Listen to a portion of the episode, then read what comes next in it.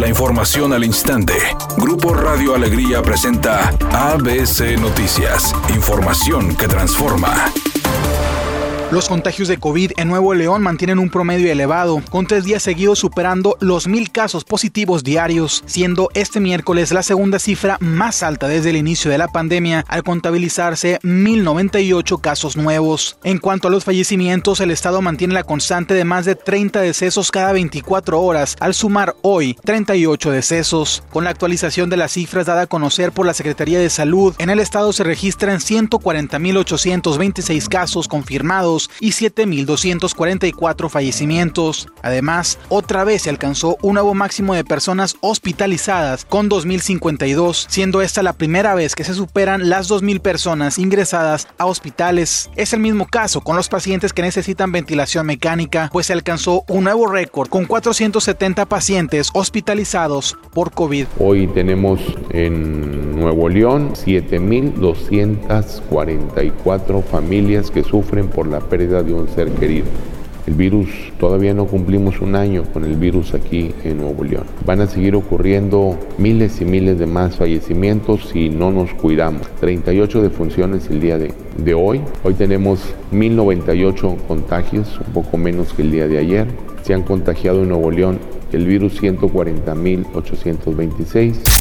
El Instituto Mexicano del Seguro Social trabaja en la reconversión para aumentar el número de camas en Nuevo León y Coahuila para garantizar la atención a pacientes con COVID ante el incremento de contagios y hospitalizaciones, afirmó hoy el director general Zoe Robledo. En conferencia de prensa virtual, el titular del Seguro Social destacó que en ambas entidades se ha realizado un trabajo coordinado, integrado y permanente con los gobiernos de los estados a fin de contar con mayor infraestructura para la atención de la pandemia. Zoe Robledo indicó que el 10 de abril de 2020 el Seguro Social en Nuevo León contaba con 166 camas para la atención de pacientes con la enfermedad y al 31 de diciembre se creció a 1038. Destacó que se trabaja para aumentar 12 camas en el Hospital General de Zona número 4 en Guadalupe, 40 camas para la Clínica 6 de San Nicolás, 49 para el Hospital de Cardiología y 40 camas para el Hospital de Ortopedia y Traumatología.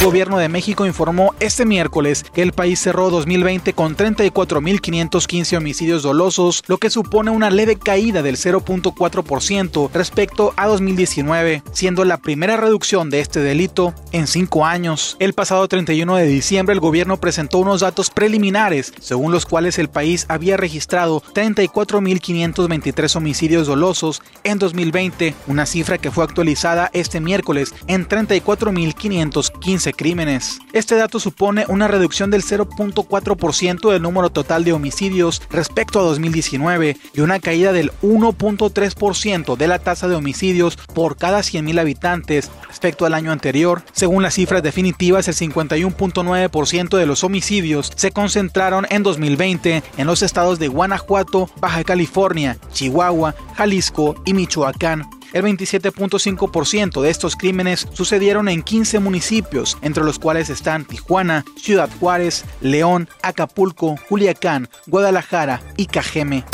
Editorial ABC con Eduardo Garza. Muchos políticos creen que los puestos de elección popular son hereditarios. En Cerralbo, el panista Baltasar Martínez heredó la alcaldía de su papá y ahora el papá, de nombre también Baltasar Martínez, será el candidato a la misma alcaldía. En Pesquería, el priista Miguel Lozano ya hizo candidato a su hijo Patricio Lozano. En Ciénega de Flores, el periodista que luego se hizo independiente Pedro Casas busca que su esposa Margarita Quiroga ahora sea la alcaldesa y así la lista sigue. Urge ponerles un alto, son unos indecentes de la política. ¿A poco no?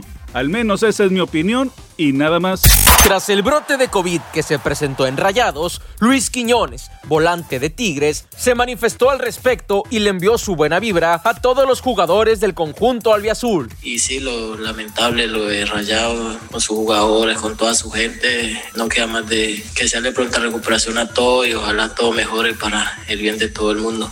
La cantante de regional mexicano, Ana Casillas, dijo a través de una entrevista para ABC Noticias que inició el año con mucho trabajo, promocionando su nuevo tema titulado Ahora sí va en serio. Luego de haber sido un éxito su tema Cada quien en su lugar, invitó a toda la gente a que conozca su música y sobre todo que no descobije a su género, que no todo es reggaetón, que la música regional mexicana también puede traer grandes momentos.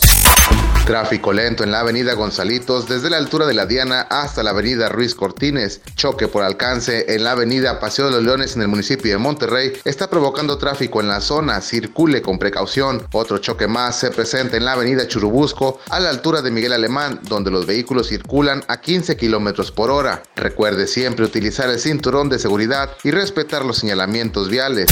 La temperatura actual 16 grados centígrados y para mañana jueves 21 de enero se espera un una mejoría en el clima con un día parcialmente nublado. Las probabilidades de lluvia disminuyen y se espera una mínima de 17 y una máxima de 26 grados centígrados.